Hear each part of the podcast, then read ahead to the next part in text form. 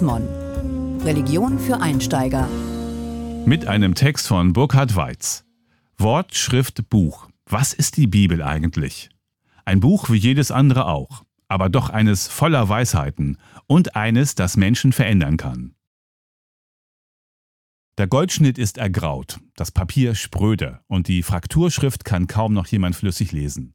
Doch die Familienbibel bleibt im Regal und staubt ein. In mancher steht vorn der Hochzeitsspruch der Urgroßeltern. Von anderen wird erzählt, der Opa habe sie in der Brusttasche getragen, als eine Pistolenkugel in ihr stecken blieb. Diese Bibel ist dann aber meist verschollen. Bibeln sind Bücher wie andere auch, von Menschen geschrieben. Man soll sie lesen und nicht für Glücksbringer halten. Zerfällt eine vielgelesene Bibel, wirft man sie weg und kauft eine neue. Und doch gilt die Bibel im Gottesdienst und in der persönlichen Andacht als heilige Schrift. Gläubige spüren Gottes Wort nach und lassen sich von ihm verändern. Im Anfang war das Wort, sagt das Johannesevangelium. Der Gedanke dahinter, jeder Mensch wird in eine Welt geboren, in der fast alles Wichtige bereits einen Begriff hat.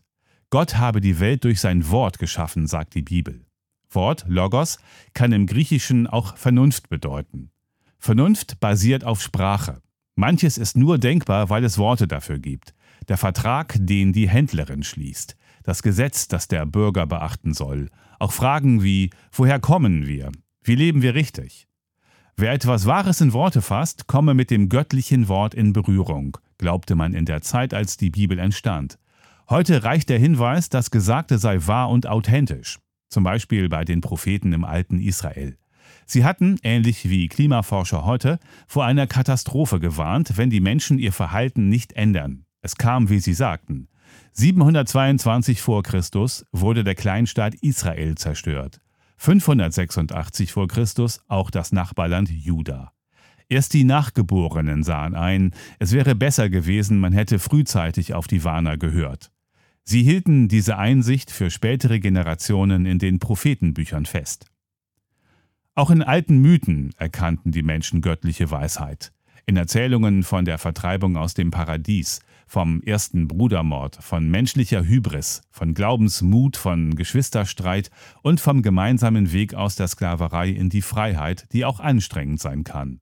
Anderes wiederum, alte Gesetzestexte, Königsannalen, Lehrweisheiten, Orakelsprüche und Tempelgesänge, hielt man damals allein wegen seines hohen Alters und wegen der Autorität der Verfasser für göttliche Weisheit. Da würde man heute strengere Maßstäbe anlegen. Dennoch, auch diese Texte prägen unsere Geistesgeschichte. Die Schriftensammlung bekam den lateinischen Namen Biblia, auf Deutsch Bücher.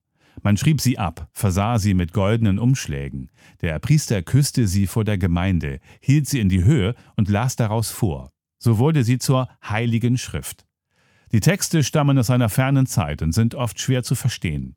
Meist hilft es, wenn ein Gelehrter, ein guter Prediger die tiefen Einsichten der Bibel zutage fördert. Von Jesus von Nazareth berichten Zeitzeugen, er habe das Göttliche zum Vorschein gebracht. Seine Worte hätten Menschen geheilt und aufgerichtet. Sie hätten ihnen die Augen für ihr verdrehtes Leben geöffnet und für ein neues, wahrhaftiges Leben. Sein ganzes Leben habe seine wahrhaft königliche Herkunft offenbart, seine Messianität, selbst wenn ihm bestimmt war, erbärmlich zu sterben. Wir sahen seine Herrlichkeit, schwärmt der Evangelist Johannes eine Herrlichkeit als des eingeborenen Sohnes vom Vater, voller Gnade und Wahrheit.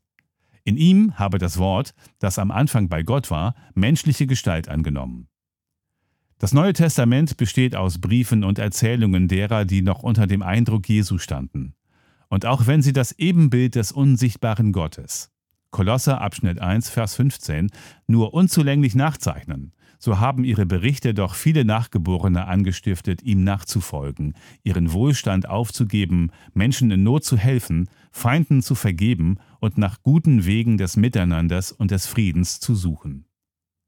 Gelesen von Hans-Gerd Martens, September 2019. Mehr Informationen unter www.chrismon.de